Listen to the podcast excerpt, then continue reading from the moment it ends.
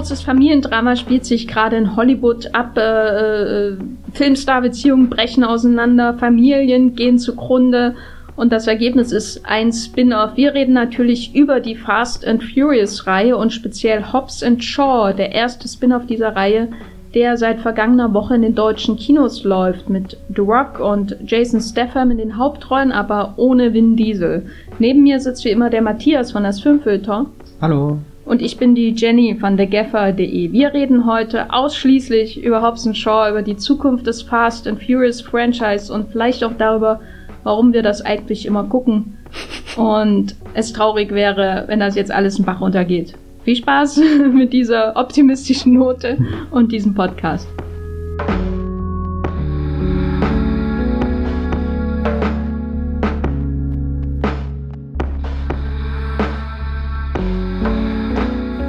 Es gibt insgesamt neun Fast and Furious Filme jetzt. Äh, die, die Reihe begann 2001. Es war damals noch so ein ja, Point Break Verschnitt mit Paul Walker als in Undercover Cop, der sich da in diese Autobande von Vin Diesel hereinschleust und dann werden sie natürlich BFFs und trinken zusammen Corona, was jeden Mann äh, zusammenschweißt offensichtlich. Und aus dieser kleinen, äh, wir haben vorhin gesehen, 38 Millionen Dollar teuren Produktion von Rob Cohn ist mittlerweile ein Milliarden-Franchise erwachsen äh, in, in acht weiteren Filmen äh, wo die, die Einzeleinträge mittlerweile über 200 Millionen Dollar kosten.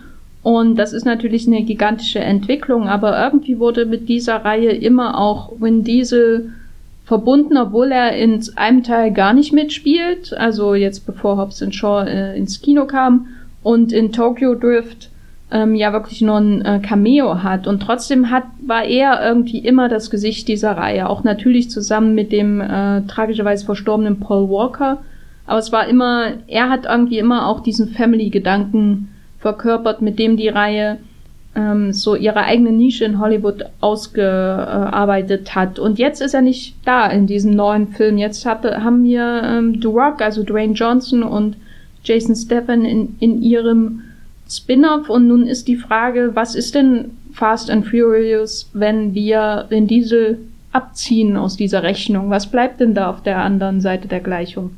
Matthias, was ist da so, so dein Eindruck? Es fehlen auf alle Fälle die vielen Insta-Stories, wo sich Vin Diesel mit, mit sehr kratziger Stimme zu Wort meldet und, und von Pablo und keine Ahnung wem berichtet. Nein, es ähm, fehlt schon irgendwie so, so, so ein Grundanker der Reihe, aber ich habe auch ein bisschen das Gefühl, als jetzt Hobbs und Shaw angekündigt wurde und die ganzen Trailer kamen, ich habe ihn nicht wirklich vermisst. Und es wirkt auch wie, wie Fast and Furious ist jetzt fast 20 Jahre begleitet das irgendwie das Kino. Und Vin Diesel ist halt definitiv eher der Star, der die äh, frühen 2000er da mit gleich drei großen Action-Reihen begleitet hat und zwei davon sind gerade am Aussterben, wobei eigentlich auch nicht irgendwie so Riddick und Triple X gibt ja auch mal immer wieder ein Lebenszeichen von sich, aber da ist Fast and Furious schon sein, sein prominentes, das habe ich immer das Gefühl gehabt. Und Ende der 2000er Jahre kommt dann Dwayne Johnson irgendwie und arbeitet sich langsam hoch mit äh, überraschend vielen Familienfilmen, äh, so wie äh, äh, Daddy ohne Plan und Dwayne Johnson ist ja mittlerweile die, der Actionstar der, der letzten zehn Jahre geworden und, und bringt ja regelmäßig seine Filme raus, die aber interessanterweise gar nicht so erfolgreich sind, wenn sie jetzt nicht unbedingt Jumanji sind, sondern ähm, hier seine Videospielverfilmung, die Rampage? da heißt, genau, Rampage, äh, nicht zu verwechseln mit dem Uwe Boll-Film. Die ist ja nicht unbedingt sehr erfolgreich gewesen oder zumindest nicht so erfolgreich, wie man sich das von einem Sommerblockbuster mit Dwayne Johnson erwarten hätte können und auch Skyscraper, der, der eigentlich so sein Stirb langsam hätte werden können, ist ein Film, an den sich heute keiner mehr erinnert. San Andreas war zwar erfolgreich, aber... Kriegt sogar ein Sequel. Kriegt sogar ein Sequel. Schockierend, gell? Alle auch irgendwie von dem gleichen Regisseur oder so. Und, und er ist jetzt äh, derjenige, der, der nebenbei halt auch so in die Fast and Furious-Reihe eingeschleust wurde mit Teil 5, was ja so ein Wendepunkt auch für die Reihe ist, die schon mit Tokyo Drift was Neues probiert hat, aber dann mit dem vierten Teil wieder eher zu den, den Wurzeln hier, äh, neues Modell, Originalteile war da die Tagline gegangen ist.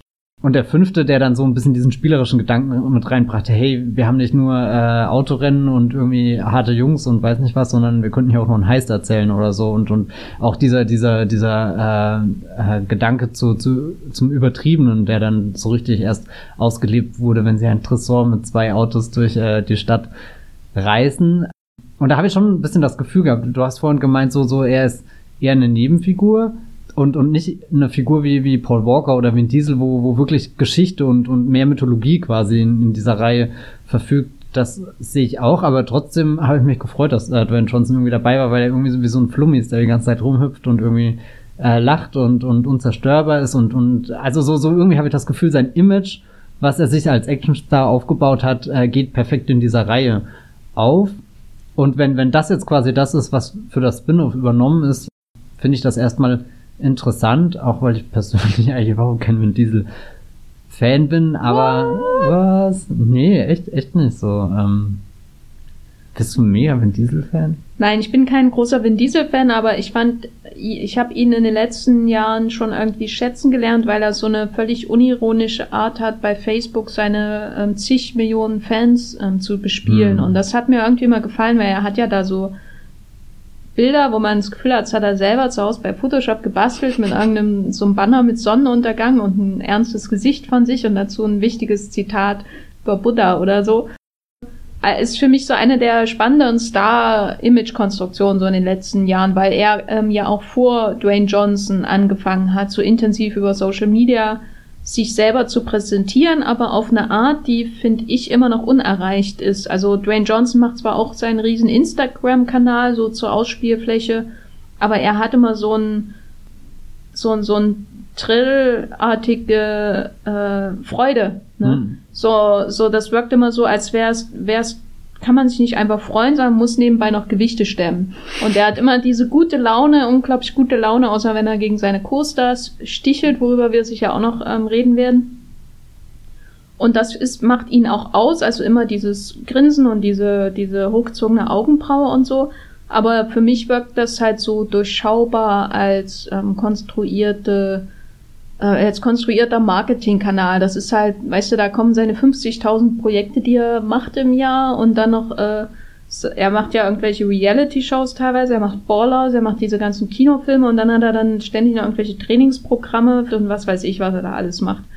Und das ist halt durchschaubar, es ist nicht sonderlich intim und ich habe nicht das Gefühl, dass ich hinterher weiß, wer eigentlich Dwayne Johnson ist, was auch okay ist, weil äh, vielleicht will es ja gar nicht wissen. Aber bei Vin Diesel ist das so was Einzigartiges, zumindest auf, der, auf dem Höhepunkt seiner Facebook-Popularität, wo er ja auch äh, wirklich viele, viele Millionen Fans hatte und alle irgendwie jeden Post von ihnen äh, interpretiert haben. Ist das jetzt ein Hinweis, dass er ins MCU kommt, dass ein Inhuman spielt, dass äh, noch ein Riddick-Film kommt und so weiter. Und das war aber eingeflochten in so ein, so eine intim, intim, so einen intimen Blick in sein Wesen, dass es irgendwie gleichzeitig wieder sehr authentisch wirkt. Und das fand ich immer sympathisch. Und hinzu kommt natürlich, dass er äh, einzig, als generell auch als Star irgendwie einzigartig ist. So, ne? mhm. ne? also es gibt niemanden wie Vin Diesel. Es gibt nur einen Vin Diesel auf ich, der Welt. Während bei The Rock kann man sagen, ja, dann gibt's noch John Cena und dann gibt's Dave Bautista, die alle was ähnliches machen mit einem bisschen Unterschied so drin. Also Bautista ist der intellektuelle Wrestler und Cena als der Comedy Wrestler und The Rock, der da irgendwo dazwischen steht und vielleicht noch Präsident werden will. Das, das fand ich bei diese immer spannend, weil niemand äh, heutzu, gerade heutzutage, gerade in der Meme-Kultur, so gibt's sehr wenige Stars, die rausgehen und völlig ironiefrei ihr Deep Thoughts mit der Welt teilen. Insofern war Diesel für mich schon das Herz dieser Reihe und The Rock fand ich, ich habe mich gefreut, als The Rock dazugekommen ist mit Fast Five und ich glaube, er hat die Reihe auch bereichert, weil es irgend, weil Paul Walker so schön und gut seine Rolle auch war in der Reihe, jetzt nicht ein starker Gegenspieler war für Vin Diesel, so, ähm, die, es gab zwar immer so ein paar unterschwellige Konflikte zwischen den Figuren, aber letztendlich sind die ja immer zusammengekommen als, als äh, Bros.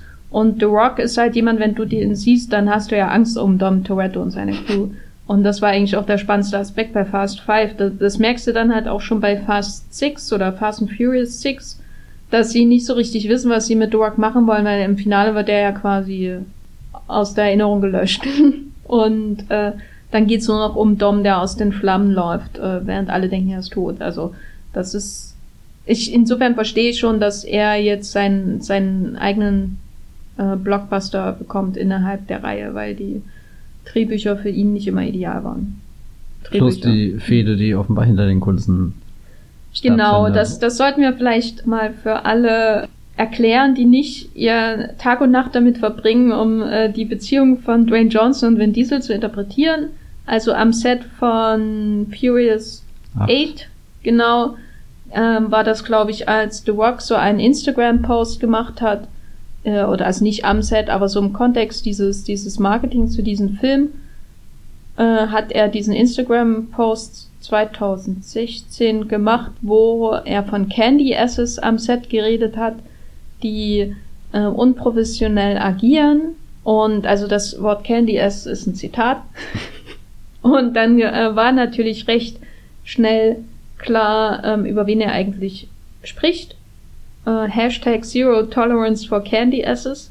Nur damit ihr Bescheid wisst.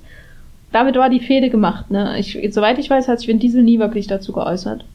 Ähm, jedenfalls hatte Rock sich da intensivst dazu geäußert in diesem Post. Es gab dann noch einen Bericht im Hollywood Reporter, der auf Details eingegangen ist, dass Vin Diesel irgendwie nicht aus seinem Trailer gekommen ist oder solche mhm. Sachen. Ähm, da kann ich euch auch einen Artikel, den ich damals voller Herzblut geschrieben habe, äh, dazu verlinken in den Show Notes, weil es hieß dann auch eine Weile, dass diese Fehde beigelegt wurde. Und da dachte ich, ich, dachte ich schon als Fan dieser Reihe, ach, endlich ist wieder alles gut zwischen Mama und Papa. Äh, aber offensichtlich. Wer nicht. ist Mama, wer ist Papa? Tja, das ist nochmal ein Thema für einen anderen Podcast. Mhm. Denn jetzt ist dieser, dieser ähm, Ableger dieses Franchise da, wo Vin Diesel und Dom Toretto nicht einmal erwähnt werden. Hm. Und jetzt wieder zurück zu der Frage, wenn wir, wir haben jetzt Hobbs Shaw vor uns, was ist das Fast and Furious Friend, also was ist vom, bevor wir auf die Versuche eingehen, sich irgendwie abzuheben, was ist vom Fast and Furious noch geblieben in diesem Film? Na, ich glaube, was geblieben ist, ist der äh, Anteil an fahrenden Fahrzeugen. Sehr schön elegant alle. ausgedrückt, nicht äh, mhm. stehende Fahrzeuge, fahrende genau. Fahrzeuge. Genau, also sie fahren manchmal schneller, also ja, meistens schneller.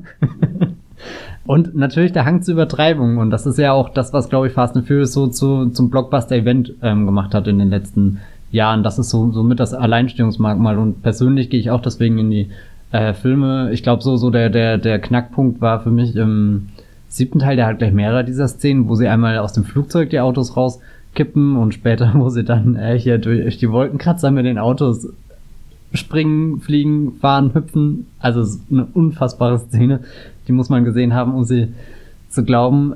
Und, und da war ja dann schon irgendwie so dieses Gefühl, jetzt ist der Peak erreicht. Wie wollen sie das noch übertreffen? Und, und diese Neugier ist das, glaube ich, was, was Fast and Furious am Leben erhält. Plus natürlich äh, das Narrativ um Familie, was Vin Diesel aufgebaut ist, wo jetzt natürlich die Frage ist, was also so kann man die Familie rüber retten, kann man dann eine zweite Familie aufbauen, weil es gibt ja verschiedene Figuren, die da in dieser Familie zusammenkommen, aber so so das Fazit von jedem Fast and Furious Film war ja bisher, die sitzen alle am gleichen Tisch, trinken alle Corona.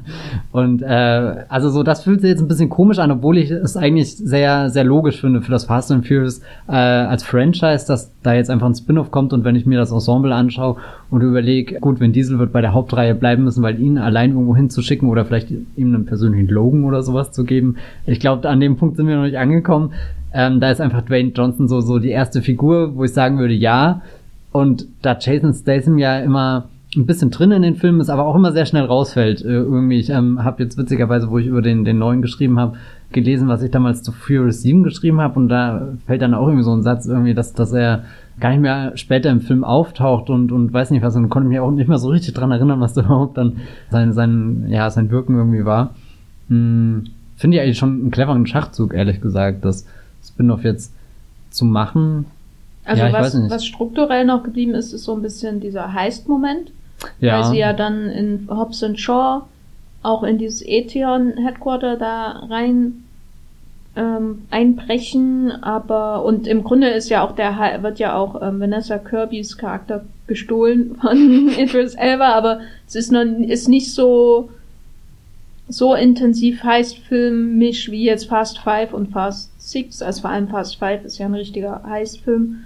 Ähm, und was noch ein bisschen ähnlich ist wie in den anderen Filmen, ist dieses, wir, wir reisen irgendwo hin und treffen einen alten Bekannten und er hilft uns irgendwie weiter. Also in dem Fall ist das ja Dann in Russland, wo sie, wo hm. Shaw zum Beispiel seine alte Bekannte da trifft, wo ich hoffe, dass sie noch später einen Auftritt bekommt in einem der späteren Filme. Ich möchte gerne wissen, was mit den ganzen Männern in ihrem, ihrer Villa passiert, die da alle gefesselt rumhängen. Das ist Hostel 3. Was da. Ist was das da? überhaupt ihre Villa? Ich dachte, die hat sie gerade auch einfach nur ausgeräumt oder so. Nee, ich hoffe, es ist ihre. So. Also, Na, jetzt ist es ihre. vielleicht ein also. Airbnb. Nee, aber auch äh, der, der Globetrotter-Aspekt an sich, das ist ja irgendwie so, so hast äh, hier die, die tollen äh, Sonnenuntergänge von aller Welt und am Ende verabschieden sich Vin Diesel und Paul Walker ja auch in einen sehr schönen Sonnenuntergang, vielleicht so einer der schönsten, die man in den letzten paar Jahren im Kino gesehen hat. Zumindest einen der künstlichsten. Das auf jeden Fall. ja, äh, muss ich ja nicht ausschließen, aber, aber ähm, äh, hier und dann natürlich Dwayne Johnson bringt ja auch äh, einen, einen persönlichen Anteil jetzt an, an Kulisse da mit, dass er in seine Heimat äh, den, den letzten Akt irgendwie dahin verlagert, um, keine Ahnung, auch so, so eigentlich wie so ein James Bond-Film fühlt er sich teilweise auch an, also so vielleicht Hobbs und Show sogar noch mehr als die Fast and Furious Filme, aber halt alle diesen, diesen Aspekt, dass wir irgendwie so um, um die Welt reisen, da gewisse Missionen irgendwie erledigen, super ausgestattet sind mit Gadgets, mit Realität hat das schon lange nichts mehr zu tun. Ist Samoa das Schottland aus Skyfall? Ja, vermutlich schon, gell? Ja. Ja, stimmt. Oh mein Gott, das ist echt das. Also- haben wir das Finale einfach geklont hier, gell? Ja, eindeutig. Und ich meine, Idris Elba, der es halt jetzt leider vermutlich nie zum James Bond schaffen wird, hat zumindest hier den, den Bösewicht gespielt. Das ist das heißt, das heißt, Cliff Curtis, der Dwayne Johnsons Bruder spielt, Ja. ist der Albert Finney dieses Films. Weil Okay, Albert ja, Finney, ja, doch den. Hausmeister oder, ähm, naja, nicht Hausmeister, aber den, den, wie Mhm. sagt man, halt der, der sich da um das Anwesen kümmert. äh, den Hüter Schottland. der Ländereien, äh, der, der, der Schlüssel und Der Ländereien von, äh, genau. Genau. Was ich, ich als, ich als Fan, ne, Hm. dieser Reihe ähm, auf jeden Fall auch noch als wiedererkennendes Merkmal außerhalb des ähm, Vin Diesel Nimbus ähm, erklären würde, ist, du hast ja erwähnt, dass die Filme sich immer irgendwie übertreffen müssen, aber dass die Action doch irgendwie nicht so CG-lastig ist wie bei der Hollywood-Konkurrenz. Also in den letzten Filmen gab es zwar immer mehr eine Tendenz dazu, eben die von dir angesprochene Szene, wo die Autos von einem Hochhaus zum nächsten springen oder das Atom-U-Boot in Fast and Furious 8, aber dann hat man eben immer auch solche Szenen wie diesen Gefängnisausbruch von Jason Statham und äh, Dwayne Johnson in Fast and Furious 8, wo vor allem auf die, die individuelle Kampfchoreografie gesetzt wird. Oder aber dann äh, in meinem Liebling äh, Fast and Furious 6 dann dieses Finale auf dem Flughafen, äh, Flugplatz, wo natürlich CGI eingesetzt, CGI eingesetzt wird, um dieses Flugzeug dann ähm, zu zeigen, aber die haben da halt wirklich einen riesen Teil abgefackelt, um, um das zu zeigen. Und da hängen dann wirklich Autos an äh, äh, irgendwelchen Kabeln und so. Und also dieses Handgemachte, das war auch einer der Gründe, warum ich überhaupt ähm, diese Liebe für das Franchise entdeckt habe, als Fast Five. Weil ich war früher kein Fan davon, dann kam Fast Five und dann habe ich dies, diese, diese Verfolgungsjagd durch Rio de Janeiro gesehen, äh, zu Fuß, äh, Hm. ähm, noch nicht diese am Ende. Das war damals die Ära, wo jeder so eine, so eine Verfolgungsjäger, der erste Hulk hat das, ja, die ganzen Bourne-Filme haben das so. Ja, aber, aber das war damals trotzdem eine Seltenheit bei Hollywood-Blockbustern, dass die wieder auf solche Action gesetzt haben.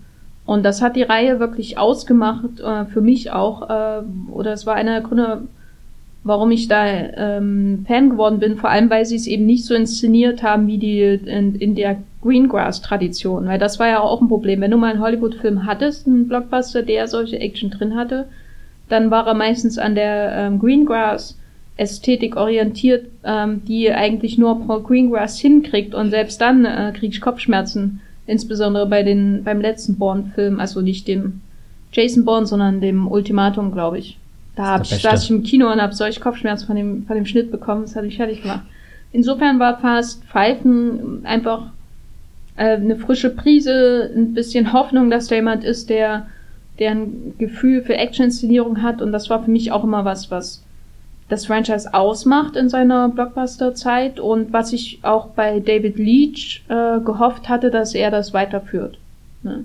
Hm. Und es wurde ja im Vorfeld deswegen auch gesagt, das wird äh, bodenständige Action oder so, ähm, weil es eben auch David Leach macht, der mit John Wick berühmt wurde als ähm, Reg- Co-Regisseur, der langjährige Erfahrung hat als ähm, Action-Choreograf und Stuntman und der seitdem ja aufgestiegen ist seit John Wick 2014 wie sonst was. Also, also, also. Erst hat er Atomic Blonde gemacht, dann hat er Deadpool 2 gemacht, der sehr erfolgreich war, und jetzt Hobbs Shaw. Und äh, jetzt haben wir diesen Film vor uns, Hobbs Shaw. Hm. Und haben jetzt die Frage natürlich, was bringt dieser Film noch äh, in dieses Franchise, abgesehen von dem, was vielleicht schon da ist und was, was vielleicht nicht mehr da ist, weil Vin Diesel nicht mehr da ist. Keine Ahnung, so mein, mein erster Gedanke, als ich rausgegangen bin, das fühlt sich alles viel futuristischer an und eben viel mehr James Bond-Einschlag, mehr Gadgets. Und das kommt alles irgendwie so von, von der Idris Elba-Figur, die halt, äh, die sie ja selbst irgendwie als Black Superman da darstellt und dann so so ein aufgepumpter, äh, also jetzt nicht von von den Muskeln, sondern halt von von genetisch, keine Ahnung, was äh, halber Cyborg schon irgendwie der äh, Dinge in den Körper gespritzt bekommt, die ihn einfach stärker werden lassen. Und da hinten dran steht dann diese große Ethio-Organisation und sowas, finde ich, hat es auch noch nicht in einem Fast and Furious-Film gegeben. Das fühlt sich schon extrem nach so einem forcierten, keine Ahnung, Franchise-Setup an, was jetzt eingeführt wird. Bei Fast and Furious hatte ich immer das Gefühl, naja, die Jungs trinken da ja Corona und fahren Autos und huch, dann drücken sie mal schnell aufs Gas, um noch irgendwie, äh, keine Ahnung, einen Tresor mitzunehmen oder, oder, keine Ahnung, durch irgendeinen Tunnel irgendwas zu schmuggeln alles so, so Dinge, wo ich nie das Gefühl hatte, da wird groß weltweit in den Nachrichten drüber berichtet werden. Während das jetzt hat ja wirklich ein, ein richtig globales Ausmaß und, und, und ist ja nichts im Vergleich zu, naja, wir, wir haben jetzt ein Flugzeug und, und springen da raus, das kriegt an sich keiner mit, außer die Leute, die gerade im Kino sitzen. Ja, ich weiß nicht, da hat er schon eine epischere Dimension, auch irgendwie, dass es jetzt ein Virus gibt, was eingefangen werden muss, weiß nicht, das ist so, so, so ein Bösewichtsding, was irgendwie so auch wieder, was schon fast so ein Marvel-Superhelden äh, sein könnte. Oder äh, hier Mission Impossible 2 hat ja eine ähnliche Geschichte mit äh, diesem Chimera-Dingsbums oder wie es heißt, ähm, was Ethan Hand dann stoppen muss. Ich fand ihn auch ziemlich düster oder ich weiß nicht, ich hatte oft das Gefühl, bei den Fast and Furious Filmen ist das alles so, so im Ausgleich von der Gewalt, die du siehst und die Action, die du siehst und weißt irgendwie gut, dass es ähm, halt diese, diese ganz bestimmte Art von Hollywood-Action, wo, wo viel Tohuwabohu ist, aber du siehst nie jemanden bluten wirklich oder sowas und, und du siehst zwar, wie, wie sich äh, Muskeln aufbauen, aber nicht wie, wie ein Arm gebrochen wird unbedingt oder so. Also, wobei später bei dem Handgeringen sind, ist da ja auch schon im Detail, aber irgendwie ähm, eine Szene, die mich so fertig gemacht hat, ist äh, Idris Elba, der in einem Helikopter einen eigenen Mann von sich rausschmeißt, der dann offensichtlich stirbt und sich auch mit so einem Schrei verabschiedet und er sagt dann irgendwie sowas unter dem Motto, hier, äh, nimm die Urlaub, das, oder keine Ahnung, irgendwas. Also so, so ein Spruch, der einfach nur da, daneben oder, oder ich weiß es nicht, also wo ich nicht das Gefühl habe, dass da ja, ich, nee, irgendwie fehlt mir eben dieses Ausgeglichen, dass man sich genau weiß, äh, dass das ist irgendwie der Humor, den wir bedienen, aber soweit sind wir auch noch ziemlich ernst. Und, und irgendwie schwingt dabei bei Hobbs Shaw mehr diese, allgemeine Dwayne Johnson-Geste, mit die halt jetzt auch in seinen letzten Filmen waren, dass es alles immer so leicht ironisch gebrochen ist und, und das macht es auch irgendwie schwer, dann die, die ernsthaft, äh, die, die Familiengeschichte, die er jetzt, äh, seine eigene Familiengeschichte, die er versucht da einzubauen, das dann ernst zu nehmen und sich da reinzufühlen und, und irgendwie so diese, diese Wunden zu akzeptieren, die da offenbar existieren. Das ist dann irgendwie leichter, wenn man in Anführungsstrichen so einen austauschbaren Lied wie Paul Walker hat, also ich habe Paul Walker nie wirklich wahrgenommen, sondern er ist halt diese, diese Standardfigur gewesen, die man in den 2000er Jahren ganz viel in so, so Hollywood-Filmen äh, getan hat. Aber vielleicht ist das auch das jetzt, wo er weg ist, merke ich, wie, wie sehr man ihn dann irgendwie vermisst oder, oder wie, wie wichtig er da als Ausgleich zu dem doch ein bisschen comichaften Vin Diesel Charakter hat und, und jetzt in, in Hobbs Shaw sind eigentlich nur noch diese, diese Überfiguren drinne, die, die ganz viele Klischees auch irgendwie äh, erfüllen, aber sich dadurch lustig, äh, darüber lustig machen und deswegen ist das auch okay. Also ich finde, Ansätze dieses tonalen Wechsels gab es schon am Anfang von Fast and Furious 7. Da gibt's ja, da saß ich damals drin und da kommt ja dann diese Szene, wo Jason Statham seinen Bruder im Krankenhaus besucht mhm. und ähm, er dann irgendwie wegläuft. Man sieht diese ganzen toten Sicherheitsleute rumliegen.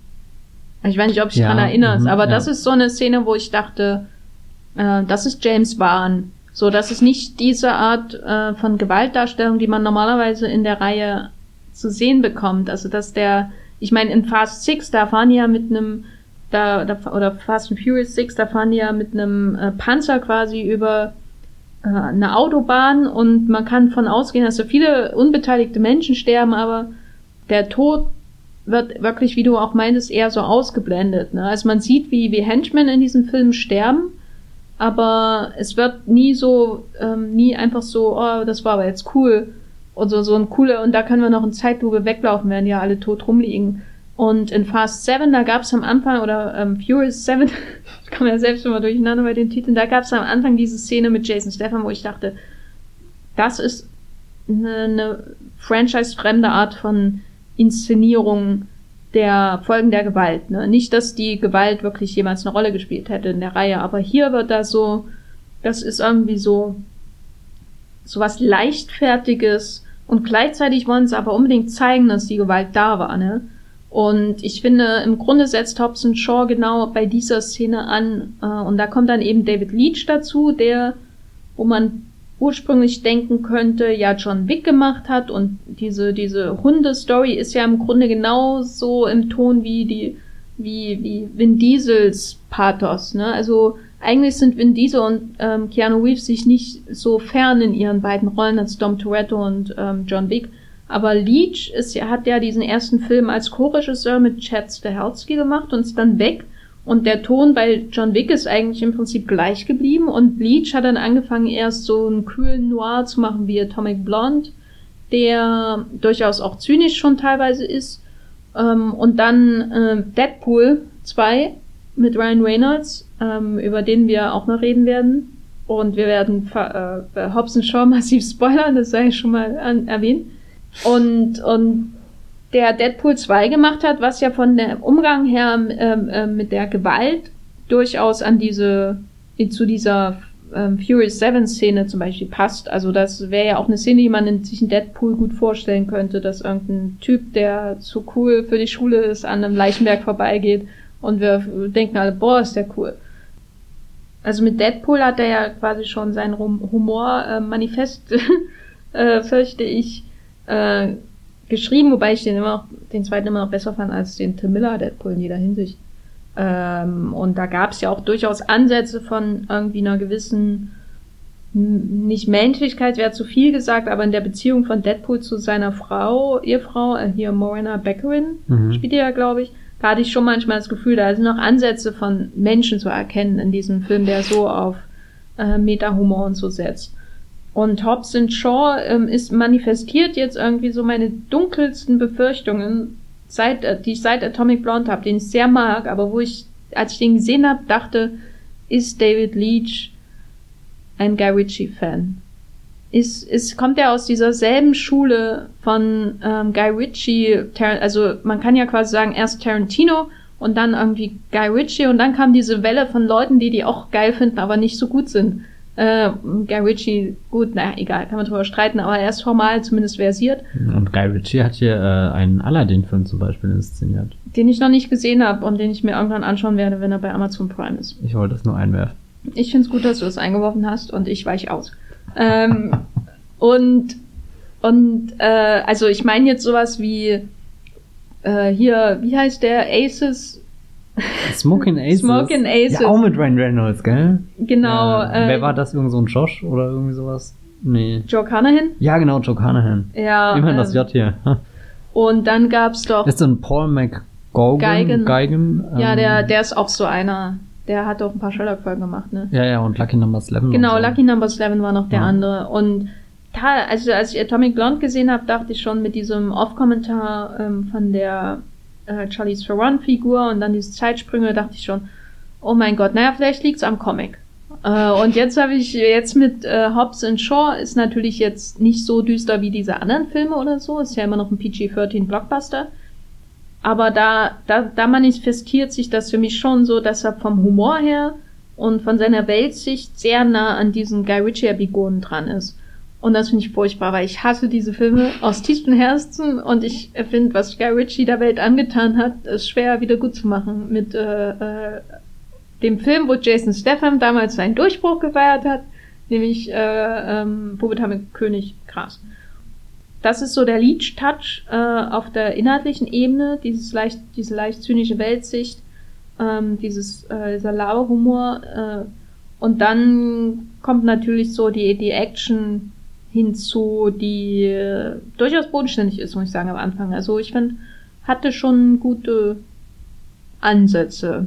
Also was mir gar nicht gefallen hat, ist die Einführung der beiden in dieser Parallelmontage. Das hat dir nicht gefallen? Das war, nee. das Beste am ganzen Film für mich. Also entweder war ich einfach überfordert, dass diese Dinge gleichzeitig passiert sind, obwohl sie ja äh, ähnlich aufgebaut waren von, sie kommen irgendwo rein und treffen dann da so, so einen Vormann und, und müssen sich da weiterprügeln. Also war, war, war ja schon nachvollziehbar, aber da dachte ich, ah, ich weiß nicht, das hat sich angefühlt, ich weiß nicht, da hatte ich wirklich Angst kurz und sobald sie dann aber hier aus dem großen Hochhaus runterrennen und dann die Verfolgungsjagd auf Motorrädern und äh, unter irgendwelchen Lastern durch und so weiter, da dachte ich dann, uh, jetzt geht's los. Und ich glaube, mein, mein Höhepunkt war dann schon hier bei diesem Atomkraftwerk und die letzte Action-Szene. Also bei mir war es diametral hm. entgegengesetzt. Okay. Ich fand den Anfang richtig stark. Äh, ich mochte auch, dass dieses Spiegelthema den ganzen Film über ja. durchge gesetzt wurde bis zum Ende, wo sie dann quasi zusammenarbeiten, in dem letzten Fight mit äh, Idris Elba da an, an der Küste. Stimmt, das war auch nochmal ein guter Moment. Na, das so fand ich den nicht, aber, aber naja, ich fand schön, so, dass das da, dass da thematisch das einfach durchgezogen und vollendet wurde. Das hast du ja nicht so oft bei solchen großen Produktionen. Hm, und was ich halt mochte, dass sie dann wirklich so was Apokalyptisches gemacht haben, so wie Batman vs. Superman am Ende, so es regnet die ganze Zeit runter und dann prügeln die dann nur noch wie Gestörte aufeinander ein. Aber wie gesagt, am Anfang das fand ich richtig super. Ich mochte den, äh, die, die Parallelisierung ihrer Frühstücksroutine. Mhm. Ähm, der eine isst Omelette, der andere trinkt rohe Eier zum Frühstück. Ihr äh, das, raten, wer wer ist. das hat mir sehr gefallen. Äh, und dann äh, die Parallelisierung ihrer ja, ihres, ihres Action-Einsatzes, wie sie da jeweils in die Karaoke-Bar und die heiße Disco in äh, London reinbrechen und äh, die die One-Liner fand ich jetzt nicht lustig, das ist aber so ein Problem des ganzen Films. Äh, Drew, Drew Pierce hat ja so ein bisschen das Drehbuch von Chris Morgan aufgemotzt und dann auch One-Liner vor allem auch für Shaw geschrieben, nach Aussagen von Jason Statham und äh, da, die finde ich alle sowas von unlustig, größtenteils, äh, trotz Mutterwitzen und da bin ich, ich bin eigentlich immer dabei bei deine Mutterwitzen, also naja, da hätten sie noch mehr machen können. Ich habe ein bisschen das Gefühl, sie hören diese Figuren einfach zu gern reden, weil, weil es sind nicht nur zwei One-Liner, die gewechselt werden, sondern es geht dann so drei, vier Minuten und dann zum Beispiel diese Flugzeugszene, wo es ja auch noch den anderen großen Cameo hier von äh, Kevin Hart gibt. Die geht gefühlt zehn Minuten lang. Also das ist ein Film, der hat seine Überlänge nicht, weil er irgendwie ständig Exposition macht oder weil er lange Action-Szenen hat, sondern einfach, weil die sich die ganze Zeit irgendwelche Sprüche an den Kopf werfen, wo du dir halt schon nach dem ersten denkst, ja, der war halt auch nicht so gut. Vor allem denke ich mir, da ist, ähm, was, äh, die, die Inszenierung war ein bisschen, ich weiß nicht, ob die immer hinterhergekommen ist. Also, man hat, weil, weil der, der Modus operandi war immer so, dass man so normale, äh, dass die, diese Konfrontation irgendwie im Shot-Reverse-Shot anfängt und dann gibt's ähm, so Full äh, Frontal, nein, nein, nicht Full Frontal, schön wär's. äh, dann wär's auch nicht PG-13. Aber so, ähm, dass die solche Einstellungen, wo dann die Stars quasi direkt in die Kamera schauen. Also das hast du als erstes in dieser ähm, Geheimdienst äh, diesem Geheimdienstzentrum äh, da in London, wo sie sich gegenüberstehen, also Jason Stephan und Dwayne Johnson und sich halt äh, sagen, wie schlimm ihre Stimmen sind und so dieser ganze Kram, was ich ganz amüsant fand, aber ja. Und dann äh, so richtig ähm, quasi in die Kamera ihre ihre Beleidigungen reinspucken ähm, und dann mit Kevin Hart ist es nochmal so ähnlich. Das fand ich manchmal irgendwie so ein bisschen, ähm, ja, rein vom Timing her nicht so ideal, weil da muss der, der Humor wirklich zünden, wenn der, wenn die Einstellungen so lang sind, dass nur noch der mhm. Dialog quasi die Dynamik reinbringt. Ähm, es bringt natürlich in gewisser Weise die, dieses Spiegelmoment der Inszenierung irgendwie zu einer Vollendung, wenn die Leute so krass gegenübergeschnitten werden und gar nicht mehr ein Bild oder einen Raum teilen miteinander. Aber andererseits war es nicht lustig. Ich habe mir oft gewünscht, dass Jason Statham wieder auf dieses Level kommt, was er in äh, Spy hat. Da gibt's doch diese Szene, wo er irgendwann mal erzählt, wie hart er ist und was er heute alles schon gemacht hat. Und, und da rattert er ja nacheinander auch nur so, so Sprüche runter. Und das hätten die beiden ja auch perfekt machen können. Aber irgendwie bei keinem einzigen musste ich so sehr lachen, wie ich irgendwie bei, bei Spy in dieser einen einzigen Szene gelacht habe. Und das ist, also so, so, das, das habe ich jetzt noch im Kopf, wie sich da Jason Stathams äh, Stimme irgendwie so, wie er das so, so mit seiner, oh, irgendwie so, so anfängt und, und sich da hineinsteigert. Und, und eigentlich hätte ja je, je, jeder von diesen, das, die, die versuchen sich ja zu überstreffen und, und, und, also es wäre perfekt gewesen, wenn sie das irgendwie hingekriegt äh, hätten, aber war nicht. Nee. nee. Äh, und dafür ist dann aber überraschend viel Platz für diese daneben gehenden Also naja. ich fand's nicht, Ich fand es nicht so schlimm, dass es mich genervt hat. Genervt hat es mich eigentlich nur in den Cameo-Sequenzen, Hm. ähm, weil ich halt sehr eine sehr geringe Toleranz habe für Ryan Reynolds in seinem Deadpool-Mode äh, und Kevin Hart mag ich eigentlich immer, wenn die anderen viel verrückter sind als er. Oder wenn er am schnellsten redet in einem Film mit lauter Leuten, die viel zu viel reden, dann geht's einem auf die Nerven. Vor allem, wenn er dann noch zwei Szenen bekommen muss und nicht nur eine. Als Air Marshal.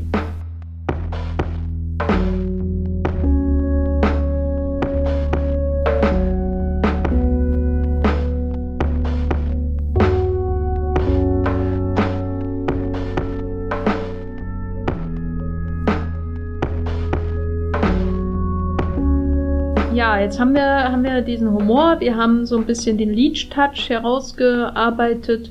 Wo bleibt denn da jetzt die Familie? Du hast das ja vorhin schon angedeutet, dass die Gewaltdarstellung und der Umgang damit und der Humor ähm, nicht so richtig zu dem Familiengedanken des Films passt, der ja schon forciert wird. Es ist nicht so, dass sie ähm, sich völlig davon abwenden.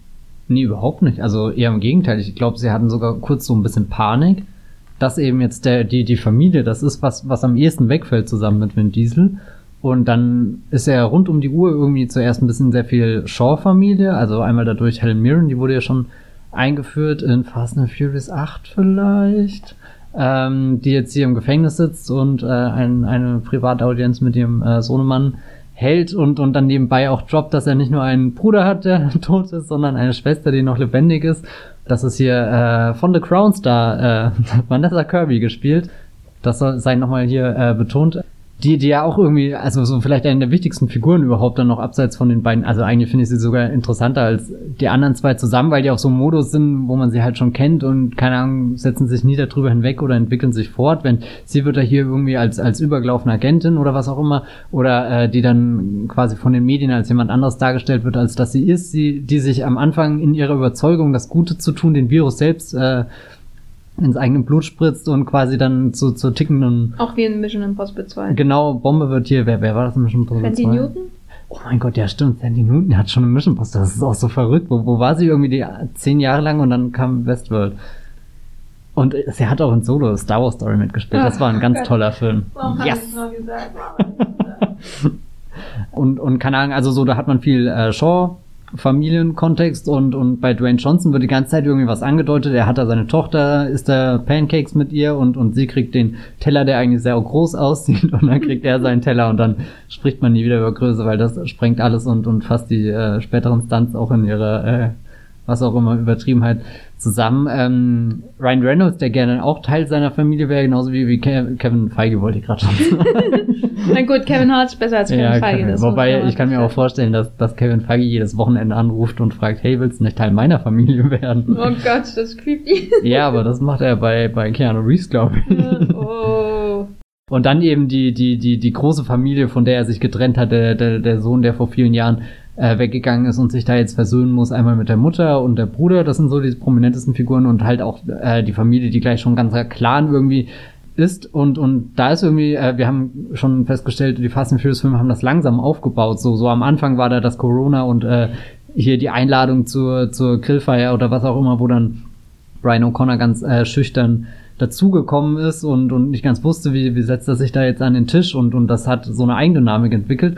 Und irgendwie Hobbs und Shaw hat das alles schon im Gepäck. Das ist schon eigentlich ziemlich ausbuchstabiert, aber dafür, dass man sich offenbar im Vorrein schon so viele Gedanken darüber gemacht hat, ist es halt auch nicht originell oder interessant oder also keiner der Konflikte, die, die, die einer der beiden mit seiner Familie hat, wären jetzt irgendwas, die, die entweder berührend sind oder irgendwie originell sind in der Konstellation. Also am interessantesten eigentlich noch dadurch, dass Vanessa Kirby eigentlich eine Figur spielt, die sehr unabhängig auch von, von den beiden funktionieren könnte in einem Film. Und, äh, und äh, es gibt ja mehrere Aufeinandertreffen, dass sie zum Beispiel äh, Hobbs am Anfang versucht, sie zu verhaften und denkt, ah, er hat hier leichtes Spiel, weil er ist ja der große muskelbepackte Mann.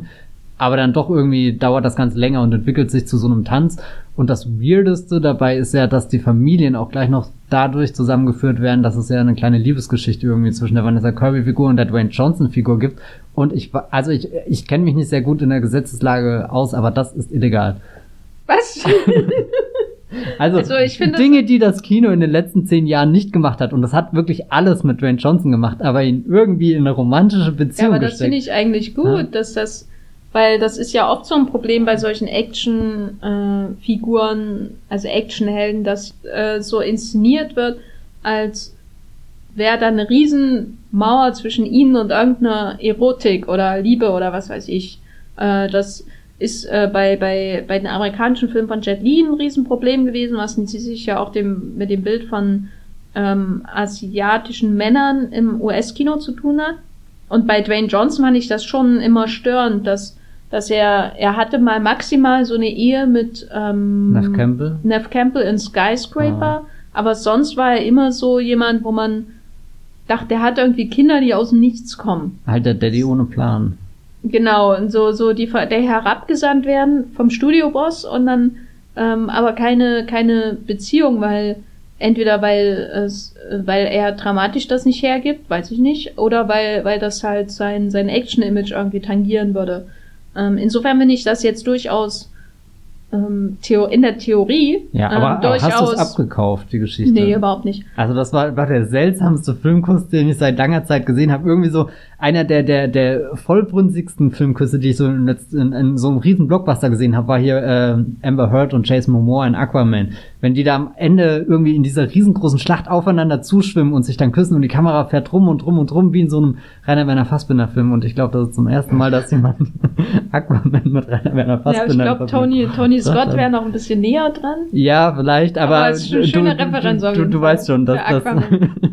ja, keine Ahnung. Und, und ähm, also so, so wo, wo dieser ganze Film den, den Moment vorbereitet hat, nachdem sich Amber hört und sie die ganze Zeit so, so ein bisschen anzicken und, und also so, sie stoßen sich ab und ziehen sich an. Und das versucht hier der Hobson Show auch zu machen, aber irgendwie habe ich nie das Gefühl, dass Vanessa Kirby und Dwayne Johnson im gleichen Raum sind, selbst wenn sie eng umschlungen irgendwie in einem Kampf. Naja, als sie auf seinem Schoß sitzt in dem Auto. Ja, kurz davor, aber nicht, nicht, äh, ich weiß nicht. Ich also so, so irgendwie habe ich gedacht, ähm, da will er einfach zu viel so, so. Er hätte erst die Familie machen können und dann Hobbs und Shaw er zusammen. die Familie machen können. ja, oh Gott. Äh, ja. Aber Nein, nee, ähm, ähm, ich. Also er will halt in 120 Minuten alles, was Fast and Furious davor in acht Filmen sich erarbeitet hat. Ich verstehe das, aber mein Problem ist eher, dass ähm, Vanessa Kirby im Grunde ja so eine Ilsa Faustrolle hat Mhm. Äh, wie in äh, wie die Rebecca Ferguson in den Mission Impossible Filmen zuletzt. Also Vanessa Kirby hat ja auch selber im letzten Mission Impossible Film eine Rolle gespielt, wo sie irgendwie drei Szenen mit Tom Cruise hat und mehr es knistert mehr zwischen den beiden als alles, was hier. Ich wollte gerade sagen, der Kuss zwischen ihr und Tom Cruise oder oder nein und auch Tom Cruise und Michelle Monaghan wäre ja so eine Szene, äh, so eine so eine Beziehung in einem Action-Franchise, wo ein Actionheld, der der auch sehr mit seinen, seinem Körper irgendwie zur Geltung kommt, aber trotzdem funktioniert diese Beziehung irgendwo. Also so im Gegensatz zu allen Beziehungen, die Dwayne Johnson irgendwie in seinen Actionfilmen hatte. Mich erinnert es eher an die Tom Cruise ähm, ähm, Beziehung aus Jack Reacher 1 mit äh, Rosamund Pike. Stimmt, ja. Äh, wo Und die ich eben, die schon für mich sehr erzwungen wirkte. Ich fand es prinzipiell gut, dass ähm, Dwayne Johnson mal irgendwie wieder in diese Richtung gerückt wurde in seinen Filmen weil das halt, ähm, weil er irgendwie immer so ein, er ist halt so ein Actionheld, der absolut familientauglich ist und irgendwie ist da schon die Liebe zu oder die, die Anziehung zu, muss ja nicht mal Liebe sein, Anziehung zu einer Frau scheint da ja schon fast zu viel zu sein, ne? Als wäre das so ein FSK 6 Film, den er da macht. Äh, und das würde die Kinder ist verstören. Ist das für FSK 6 ein, ein Merkmal? Nein, aber das wirkt so wie so ein, so ein, äh, äh, wie irgendwie für so einen imaginären Zuschauer, der gar nichts verträgt. Hm. Ne? Nur, nur einen äh, lustigen Typen, der alles ironisch mit seiner Augenbraue bricht. Und trotzdem schön die Leute vermöbelt. Genau. Und insofern fand ich das nett, dass das hier zumindest angedacht wurde und Andererseits hat es mich natürlich wieder gestört, weil, weil da hast du mal so eine Figur und dann muss sie wieder in so eine, eine Beziehung gezwängt werden. Ähm, aber ja, Vanessa Kirby fand ich, ähm, war auf jeden Fall ein guter Zusatz zu dieser ähm, Family, in Anführungszeichen, die da aufgebaut wird. Aber letztendlich hat der Familiengedanke für mich in dem Film auch ähm, absolut aufgesetzt gewirkt, was einerseits an dem zynischen Ton des Films äh, liegen mag, also ich finde zum Beispiel diese eine Szene in einem der früheren Fast and Furious Filme, wo man ihn, wo man Dwayne Johnson beim ähm, Soccer-Training mit seiner Tochter sieht, schon viel ausdrucksfähiger als dieses ganze Gespräch mit den Pancakes und dem äh, Familienstammbaum, der irgendwie nur aus zwei Einträgen mhm. besteht. Ne? Also das wirkt so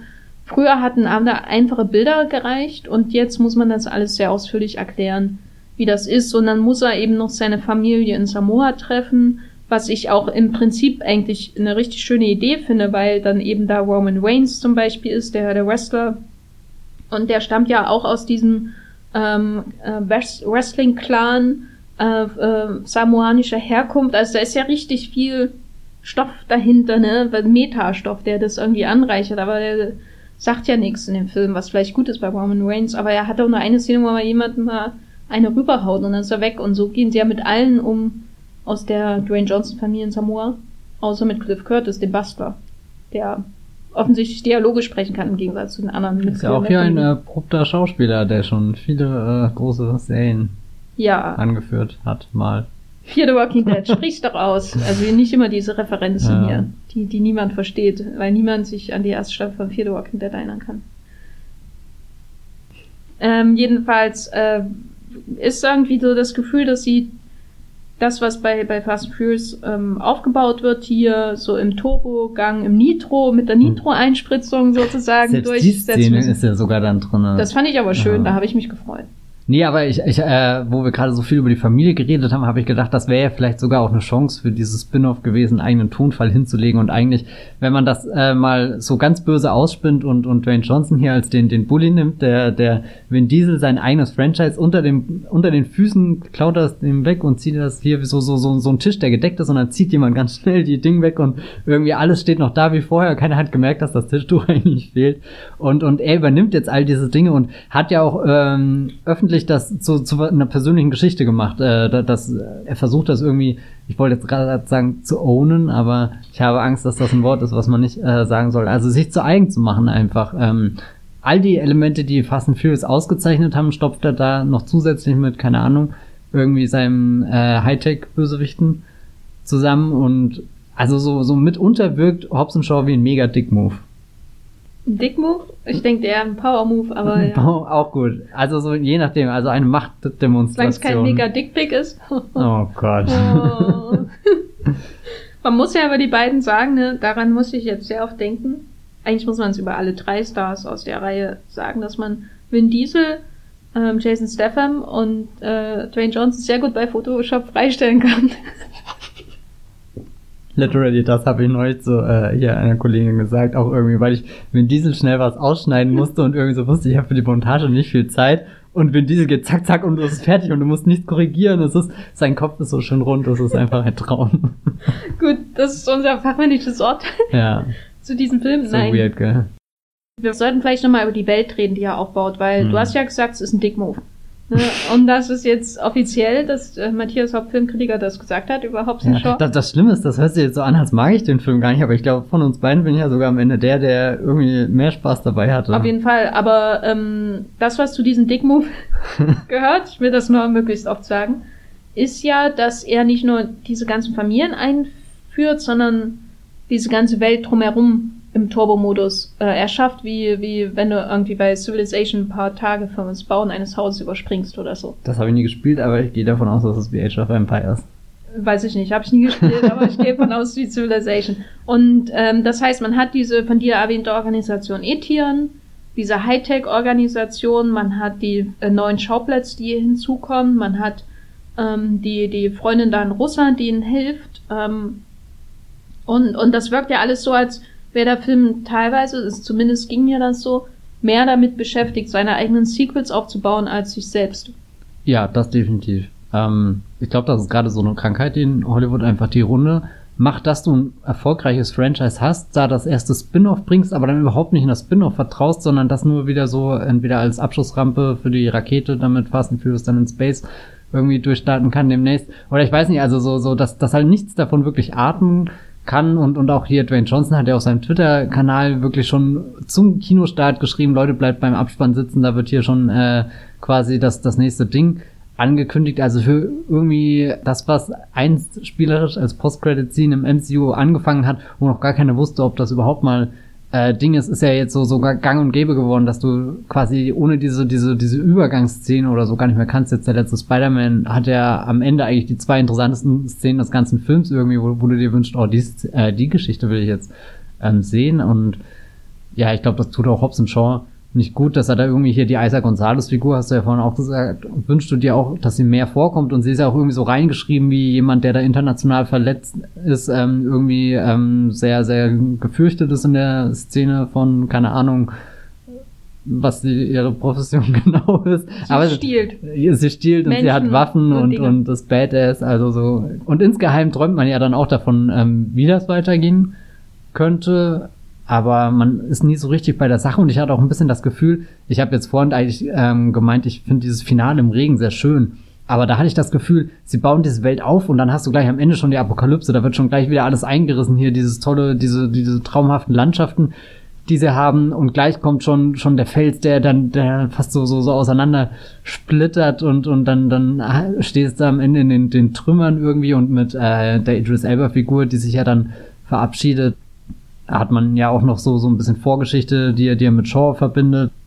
Ich fand auch äh, deswegen, glaube ich, die Cameos so schlimm, insbesondere von Ryan Reynolds, weil ähm, ich halt wirklich, also daraus spielt The Rock ja auch in diesem einen Tweet mhm. an, äh, nehme ich mal an, dass, dass Ryan Reynolds da jetzt irgendwie Teil der Crew wird und das ist so jemand, den ich, also habe ich ja schon gesagt, vom Ton her überhaupt nicht in der Reihe sehe.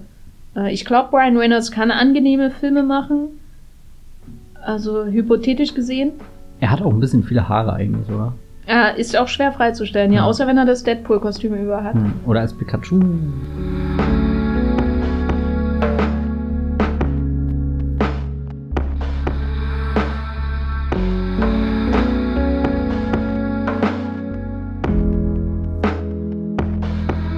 Nun haben wir also diesen Film. Ich möchte schon noch ein Wort sagen zur Action, weil das ist nun mal immer noch trotz aller Veränderungen so, dass das Kernspektakel dieses Films, trotz dieser ganzen Dialoge und dieser ganzen 80s Buddy Movie äh, Komödien-Atmosphäre dieses Films, ähm, ist ja immer noch die Action der Grund, warum Leute da wahrscheinlich letztendlich reingehen. Ne? Ja. Und da ich habe den zum ersten Mal gesehen und dachte, oh, am Anfang ist schon sehr vielversprechend, was da David Leach da macht. Und dann war ich am Ende schon massivst von diesem in Anführungszeichen größten Showdown der Franchise-Geschichte von Fast and Furious enttäuscht und dann habe ich ihn nochmal geschaut und dachte, ha, war ich zu, war ich zu hart mit dem Film? Ähm, weil es gibt ja schon so Momente, die ich eigentlich ganz nett finde, insbesondere dieses parallelisierten Kampf zwischen Shaw in dieser Wohnung von seiner Schwester und The Rock und äh, Hattie auf der Straße. Also da wird ja dieses ganze Parallelthema dann weitergeführt. Da habe ich manchmal das Gefühl, dass irgendwie so das Finale etwas, äh, das was die die John Wick Filme haben, obwohl ich jetzt Teil 3 auch nicht so toll fand, äh, in der Actiondarstellung, in der Orientierung im Raum, dass das irgendwie am ehesten ähm, auf kleinsten, engsten Raum funktioniert in den David Leach Filmen und sobald die Friend, äh, die, die, die Setpieces größer werden, ähm, zerfällt das. Äh, ähm, also insbesondere hatte ich da so meine Probleme mit der äh, an Mission Impossible Fallout erinnernden Verfolgungsjagd zu Motorrad. Mhm. Äh, also das das Setpiece an sich ist eigentlich ziemlich clever. Ne? Man hat erst diese Sache oben in dem äh, Tower, dann wie sie da runterspringen, das fand ich nicht so doll, aber es war halt so ein moderner Fast and Furious Moment, wenn man so will. Und dann äh, Faustkampf unten auf dem Boden und dann wird es eine lange Verfolgungsjagd durch London. Und eigentlich ist es ja super ausgeklügelt und äh, im Prinzip auch viel besser als alles, was Marvel so in der Action in den letzten Jahren äh, hervorgebracht hat. Aber da hatte ich schon manchmal das Gefühl, dass orientierungsmäßig dass der Film, äh, dass die da einfach überfordert sind von den vielen Elementen, die da mitspielen, insbesondere im Vergleich zu ähm, Verfolgungsjagden in früheren Fast and Furious Filmen von Justin Lin. Und das waren aber so Sachen, da konnte ich nur irgendwie drüber hinwegsehen, aber am schlimmsten war dann für mich die Kraftwerkszene in der Ukraine, die du offensichtlich mhm. sehr toll fandest. Äh, mit diesen komischen Mad Max Autos, die da schon rumfahren teilweise und äh, auch äh, super schlimm in der Orientierung, dann so mittendrin auch so ganz schlimmer CG-Einsatz, wo dann, wenn dann Idris Elbas Figur von einem Auto aufs andere springt und so und mit seinem Moderat, äh, wo ich auch denke, bin ich jetzt hier in einem Marvel-Film oder was? Sieht ja aus wie bei Black Panther bei der Verfolgungsjagd teilweise. Und dann am Ende das Ende, diese wirre Prügelei auf Samoa, diese Mad Max in Miniaturversion Verfolgungsjagd über die Küste ähm, teilweise mit echten Autos und dann hängen die da an dem Hubschrauber und dann habe ich wieder, dann habe ich dann nach Fast Furious 6 geschaut und gesehen, da gibt's ja auch schon so eine Sequenz auf diesem Flugbahn, wo Autos an einem äh, Flugkörper hängen, der wegfliegt. Ne? Das, ist, das alles, sieht das alles, soweit es gezeigt wird, echt aus und ist irgendwie alles viel klarer und äh, taktiler irgendwie inszeniert. Man hat das Gefühl, da kam, da habe ich wieder mich dran erinnert, was mag ich eigentlich an der Reihe so. Und hier hat das gefehlt in Hobson Shaw. Dafür, dass er das Finale ja auch wirklich taktisch durchgeht. Also ist ja einer dieser Filme, die ihr Finale schon quasi planen, bevor wir das Finale dann sehen. Also so wie wird die Verteidigung aufgebaut. Und, und da hat er ja schon viel Chance, uns ein Gefühl zu geben und dann wird nichts davon wirklich umgesetzt. Also so, ich habe danach immer noch das Gefühl, dass es halt ein ziemlich chaotischer Haufen, der dann aufeinander zugerannt ist. Gut, er fährt hier einmal diesen, diesen Halbbogen und, und macht da den, den, den genau, den, den Feuerkreis hier, damit die nicht entkommen können und, und es funktioniert auch, dass die Waffen äh, ein paar Minuten lang aussetzen müssen. Aber das kann ich jetzt auch nur sagen, weil es davor schon so explizit irgendwie äh, gesagt wurde und, und nicht, weil ich das Gefühl habe, ich habe was aus der Schlacht mitgekriegt oder Schlacht ist ja auch schon ein sehr großes Wort für dafür. Ich meine, das ähm, rennen zwar viele Leute aufeinander zu, aber ich habe auch keine Ahnung, was die da gemacht haben im Endeffekt, außer. Wie ein Rugby-Spiel. Ja, so, so ein Rugby-Spiel äh, mit so, so großen Holzknüppeln, äh, genau. genau. Nee, und was ich bei dieser im Atomkraftwerk äh, so toll fand, ähm, ich mochte einmal das, das Setting an sich, ich weiß nicht, so, so eine Station, wo man eindringt, oder ich weiß nicht, da finde ich immer sehr, sehr aufregend und, und ähm, keine Ahnung, äh, wie, wie sie da an sich reingekommen sind, das war eher so, so standardmäßig. Interessant wird's halt, sobald sie da irgendwie ihren Ausbruch planen mit äh, äh, Mick Checker oder das ist auch irgendwie so, so, so ein komisches Ding, wo ich das Gefühl habe, das sollte eigentlich voll die ikonische Geschichte werden, aber Nee, Irgendwie wirkt es halt so, als hätte einfach jemand sich überlegt, oh, wir brauchen eine popkulturelle Referenz und wir vereinen das mit einer Kindheitserinnerung, die unsere Protagonisten zusammenschweißen. Ich finde, finde, die hätten das eigentlich den Chris Martin nennen sollen. Weil bei Mick Jagger muss, kann sich der immer entgegenhalten, dass ja jeder weiß, wer ähm, zumindest mindestens, also jeder kennt ja mindestens ein anderes Mitglied von Rolling Stones, nämlich das andere berühmte ja. Mitglied. Und äh, bei, bei Coldplay kennt niemand die anderen Mitglieder von. Hallo, der Drummer? Ja, genau. Wie heißt er denn? Das ist der, der, der große bei Game of Thrones Star. genau. Aber, aber, aber es ist der Drummer. Ist doch, Coldplay ist doch die ja, ja, essentielle ja, Band, wo man ausschließlich den Sänger kennt, aber die anderen die ganze Arbeit mhm. machen. Aber nochmal zurück, was, was ich an dieser Atomkraftwerksszene dann mag, ist, wie, wie sich das aufbaut, wie sie da einmal aus diesem Hangar irgendwie entfliehen und dann so, so ähm, über, also es hat sich angefühlt wie so, so eine Mischung aus einer wilden Mario Kart Verfolgungsjagd, irgendeinem Rennspiel, wo ich verschiedene Strecken, Pisten habe, die so, so an Abhängen entlang gehen oder dann hier über diese, diese Überführung laufen, bis dann am Ende die Figuren quasi auf einer fahrenden Stage zu so einem Battle irgendwie, äh, äh, Zweikampf, Dreikampf, was auch immer, in Position gebracht wurden. Das, das hat mich sehr entzückt irgendwie, wie, wie das Ganze aufgebaut war, auch wenn es ähm, ja effekttechnisch nicht auf der Höhe von dem war, was man von einem 200 Millionen Dollar-Blockbuster erwarten können. Aber das hatte ich auch schon das Gefühl, als hier dieser Establishing-Shot von dem Atomkraftwerk kam.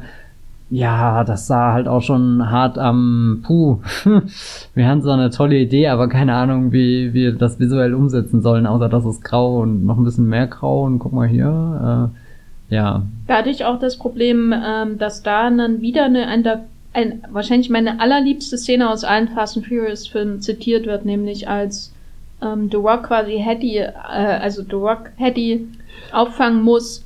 Und in Episode 6 wollte ich gerade sagen, aber. Genau, und ja. äh, in, in Fast and Furious 6, äh, mein allerliebster Moment aus der ganzen Reihe ist der, wo äh, äh, Dominic Toretto quasi Letty, die ja in dem Film ihr Gedächtnis verloren hat und ihn am Anfang sogar anschießt, auf eine, auf fahrendem Auto quasi auffängt, ihr entgegenspringt, sie auffängt aber das ist natürlich so einer, wo, wo Action und der emotionale Arc, irgendwie die Beziehung der beiden quasi in ein perfektes, überhöhtes Bild gefasst wird. So dieser, dieser Moment einmal. Und das macht die Reihe auch, auch aus, dass sie nicht nur einfach Action hat, sondern dass die Action auch oft ähm, so ein bisschen diese, diese überhöhten, melodramatischen Entwicklungen der Reihe so ein bisschen verinnerlicht und in ein Bild äh, gießt, wenn man so will. Und in Hobson Shaw hat man eben das Bild, wo er sie da auffängt und sie dann auf seinem Schoß sitzt und man denkt, aber in dem anderen sah das viel besser aus. Und dann dachte ich auch, äh, in Hobson Shaw gibt es ebenfalls eine Szene, wo Gal Gadot am Auto hängt äh, von, von äh, Hans Figur, also Sun Kang. Bei Fast and Furious 6. Bei Fast and ja. Furious 6. Und, und ähm, da, das ist auch, das sieht alles viel echter aus als alles, was in Hobbs Shaw passiert mit den Stars. Und da frage ich mich, liegt das jetzt an der Stuntarbeit oder ähm, wo, wo ist da jetzt eigentlich, wo ist die Diskrepanz? Warum, warum gibt es diese Diskrepanz in der Inszenierung? Ähm, liegt das an den Stunts oder an der Inszenierung oder was weiß ich? Ähm, ja, also darunter hat er dann einfach ähm, gelitten, ähm, der Hobbs Shaw für mich. Nun haben wir diesen Film vor uns. Jetzt haben wir den Salat, na toll. Und mein erster Eindruck war eben, dass es letztendlich ein, ein besserer The Rock Blockbuster ist. Mhm. Beim zweiten Mal hat er mir nicht mehr ganz so gut gefallen, aber ich finde ihn von rein formal oder in der, der Inszenierung finde ich ihn auf jeden Fall immer noch um ein Vielfaches besser als was wie Skyscraper. Oder so. Hm, findest du besser als den letzten Fast and Furious? Nee. Weil das ist einer, der in meiner Erinnerung irgendwie echt kaputt gegangen ist. Dann muss wahrscheinlich nochmal schauen. Ja, ja, wahrscheinlich. Der leidet nee, zwar unter seinem Finale mit dem Atomboot, aber ähm, da gibt's, das ist auch so, ich habe da auch Erinnerungsprobleme mit Fate of the Furious. Aber ähm, allein diese Ausbruchssequenz mit The Rock und Jason Statham ist besser als alles, was man in äh, hier sieht. Also, finde ich. Diese Sequenz, wo die beiden in sehr unterschiedlichen Kampfstilen aus zusammen aus dem Gefängnis ausbrechen, ist ja das Konzept dieses ganzen Films hier. Nur ist es äh, 200 Millionen teuer. Also so ein bisschen wie jemand hat einen sehr guten Kurzfilm gedreht und dann macht er den Langfilm dazu und hm. Also, wie wollen wir denn mal den ganz kurz den The Rock Blockbuster definieren? Weil ich finde, das ist sehr wichtig, wenn man jetzt die Zukunft von Hobbs Shaw betrachtet. Na, Franchise. auf alle Fälle das leicht gebrochene ironische, äh, ironisch gebrochene Element. Er steht natürlich im Vordergrund, obwohl Jason Statham dabei ist. Das finde ich auch irgendwie verrückt. Oder ein viel besserer Schauspieler ist als Ja, dass, dass sie das nicht, also so, sie, sie räumen ja Statham alles ein irgendwie. Er hat, hat, also wir haben nicht nur Hobbs, sondern wir haben auch Shaw im Titel irgendwie. Das, das muss man hier zwei im Preis vereinen, so. Sonst immer nur Fast and Furious und so. Aber hier Hobbs und Shaw, oder nee, beziehungsweise Fast and Furious sind ja auch zwei Sachen, aber neulich gab es ja auch mal nur Furious. Und da hat mir dann schon irgendwie Fast gefehlt. Ich meine, die Reihe wird eh nie wieder auf Too Fast, Too Furious. Da hast du ja im Endeffekt zweimal Fast und zweimal Furious, also insgesamt vier Dinge. Kommst du mit bei der Rechnung? Also Nein. Mathe ist nicht meine, meine Stärke, aber vielleicht können wir nochmal mit den typischen The Rock ja. sprechen. genau, also The, The Rock, der typische Rock-Blockbuster hat auf alle Fälle nicht hm. zwei, nicht drei, sondern einfach ist nur ein. Ist es ein Rockbuster? Ein Rockbuster, damn. Ja, Gott. Haben wir das schon mal irgendwo geschrieben? Das es sollten ist wir machen, auf jeden oder? Fall gell? sowas von gecoint. Gecoint. Wir haben den Begriff geowned ge und gecoint. ich wollte gerade sagen hier, das ist ja wie ein roter Faden zieht sich das durch den Podcast. Ähm, das bei, was, was gehört noch zum Rockbuster? zum Rockbuster. ähm, also Familienfreundlichkeit, ähm, irgendwie Gefahren oder Action-Set-Pieces, die in ihrer Größe dem Körper ihres Hauptdarstellers irgendwie gerecht werden, mhm. habe ich das Gefühl. Also ähm, deswegen muss, müssen hier halt am Ende irgendwie lauter Autos an einem ähm, Hubschrauber hängen, äh, während, während sie noch über eine Klippe fahren, weil das Hängen allein reicht ja nicht mehr. Und dann noch einen Show aufzieht. So in der Art. Ja. Ich glaube, das Wichtigste ist wirklich er einfach mit seiner ganzen Star Persona, dass sich das alles auf ihn konzentriert, um ihn rum aufgebaut ist, dass er auch diese Filme schon begleitet, also so täglich Instagram-Updates vom Dreh irgendwie so gibt. Ähm, aber dementsprechend unangreifbar ist er dann auch als Figur im Film. Ne? Also ja, ja, es gab ja diese Nachricht mit diesen Verträgen von den ähm, drei Hauptdarstellern der Fast and Furious Reihe, also Vin Diesel, Jason Statham und The Rock. Und da hieß es dann, das kann man im äh, Wall Street Journal nachlesen, dass eben äh, zum Beispiel The Rock nur so viel einstecken darf, vertraglich gesehen, äh, wie er austeilt, was dann letztendlich immer dazu führt, dass er nie wirklich dauerhaft verliert irgendwo. Ähm, und bei den anderen beiden ist es ähm, ähnlich. Also Jason Statham darf nicht richtig vermöbelt werden, sondern nur teilweise und also darf nicht angeknabbert werden von dem Mac, mhm. nehme ich mal an, dann auch im Umkehrschluss. Und bei Vin Diesel gibt's eine ähnliche Regelung. Ähm, und bei The Rock finde ich das aber wirklich am, am stärksten ausgeprägt in allen seinen Filmen und hier letztendlich auch, dass er ähm, sich eigentlich nur durch diese ähm, Augenbraue brechen lässt. Seine, also das ist ja quasi sein Mittel, um nicht ähm, ähm, durch seinen äh, übersteigerten Body ähm, lächerlich zu wirken. Das ist also von vornherein, das bricht ironisch. Aber das ist auch das Einzige, was er an seinen Körper heranlässt im Grunde, dieses ironische und damit bricht er ja trotzdem eigentlich nicht sel sich selbst, seine Anwesenheit, sondern eher die Umgebung, mhm. den Film um ihn herum. Es Ähm, wirkt manchmal fast ein bisschen auch, als ist er zu cool dafür, aber dadurch, dass er da ist, wird das schon ganz gut so. So, er gibt dem Ganzen die Daseinsberechtigung, was ja in Anbetracht der Drehbücher auch manchmal nachvollziehbar ist. Ist so ein bisschen so wie so ein Netflix-Film, gell? Also man guckt den, weiß genau, was man bekommt.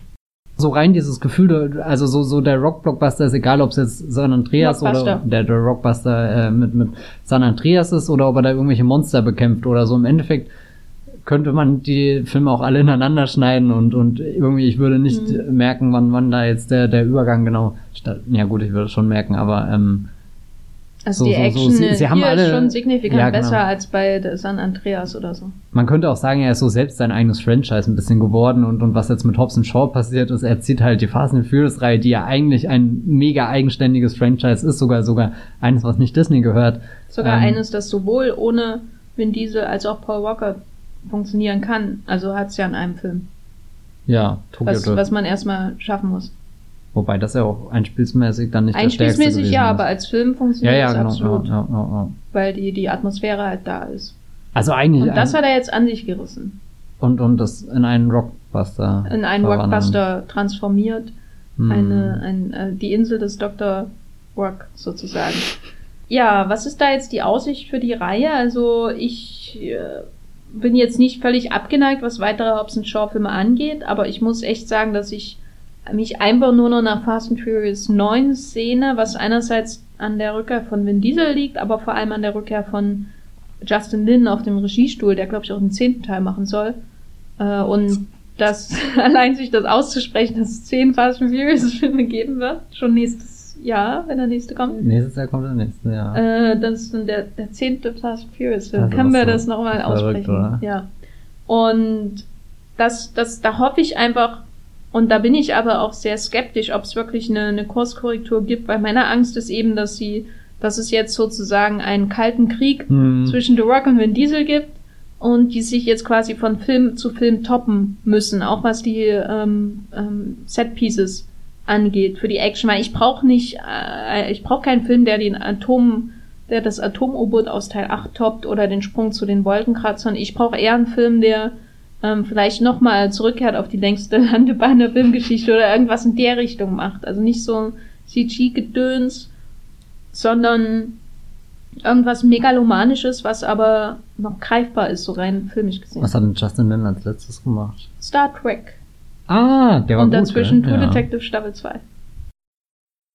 Ich freue mich vor allem halt wirklich, dass, dass es diesen Fast and Furious 9 gibt und dass ich noch Hoffnung habe, bevor der dann auch wieder ins megalomanische Wettrüsten der, der beiden Franchise-Egomanen abdriftet, weil das ist nämlich meine schlimmste Befürchtung.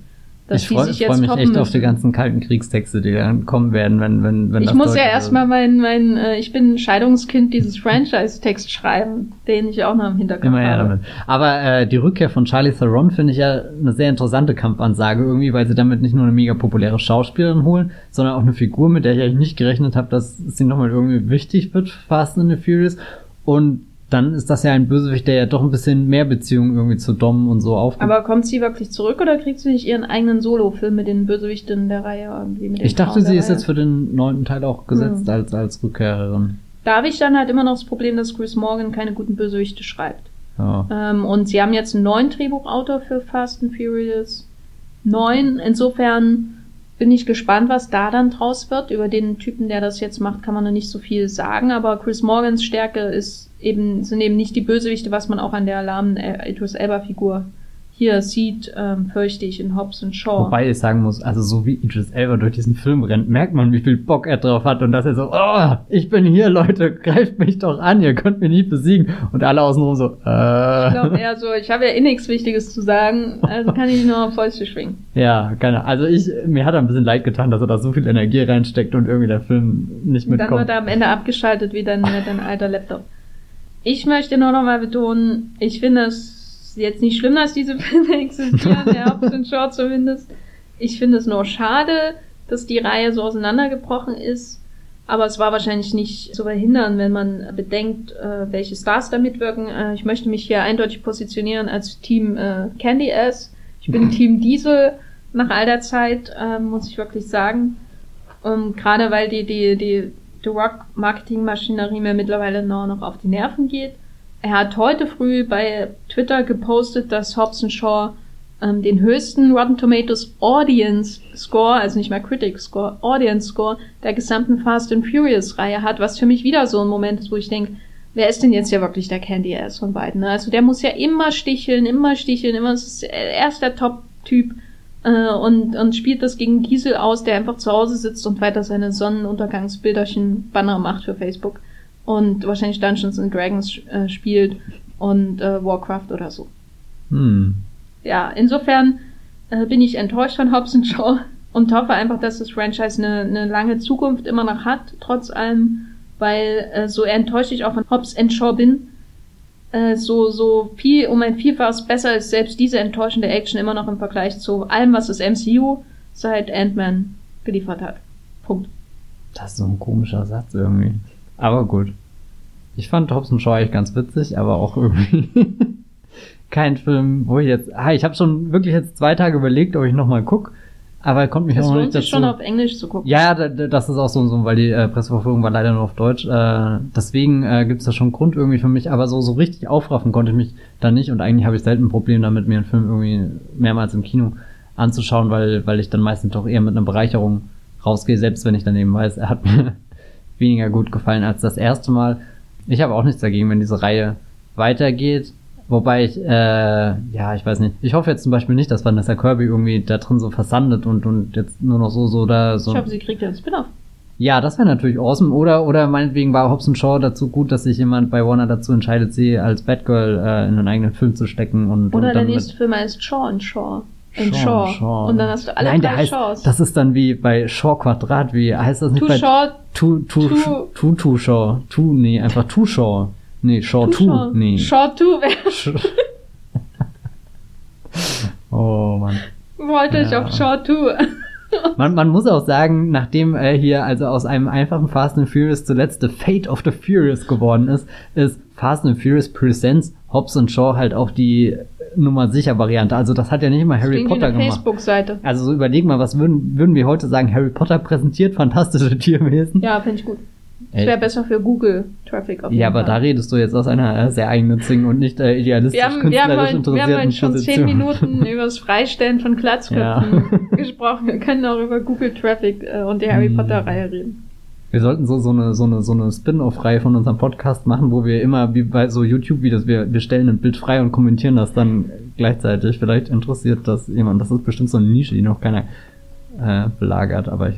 Der am schlimmsten freistellbare Harry Potter Film Azkaban. Aber so, da- das stelle ja. ich mal in den Raum äh, und ihr könnt darüber nachdenken. Hobbs Shaw läuft seit vergangener Woche in den deutschen Kinos.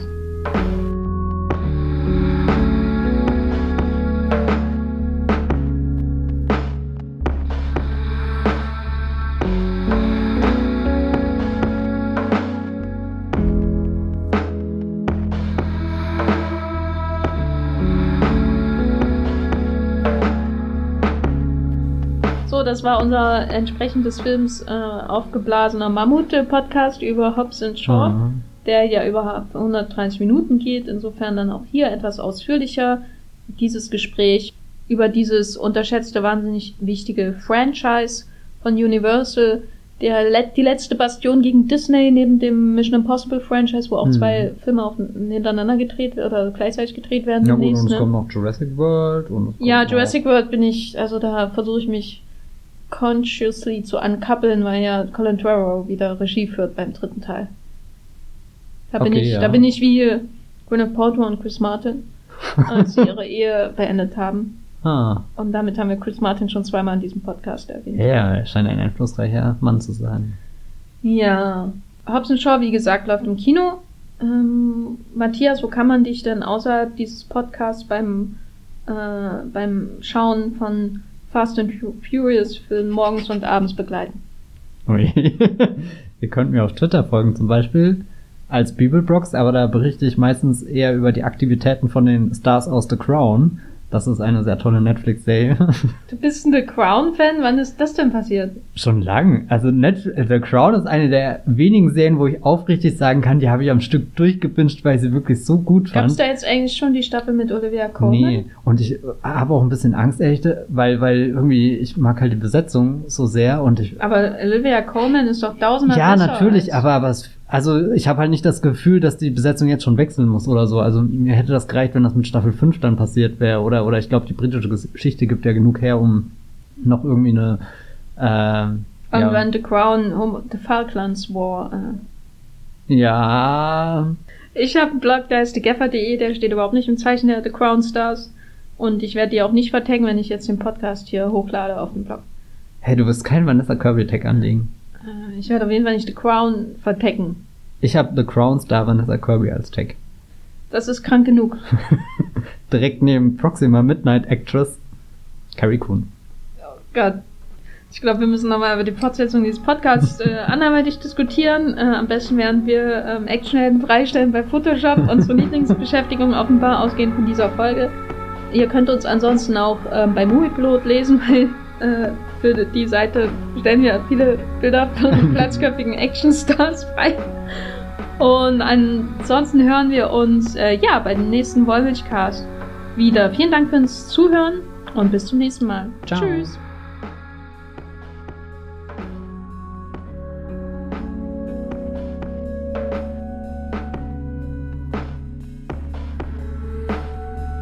Der Wollmilchcast wird produziert von Jenny Jecke und Matthias Hopf. Unser Intro und Outro stammt aus dem Song Slam Canto von Kai Engel. Ihr könnt unseren Podcast bei allen gängigen Apps abonnieren und wir freuen uns über Kommentare und Bewertungen auf iTunes.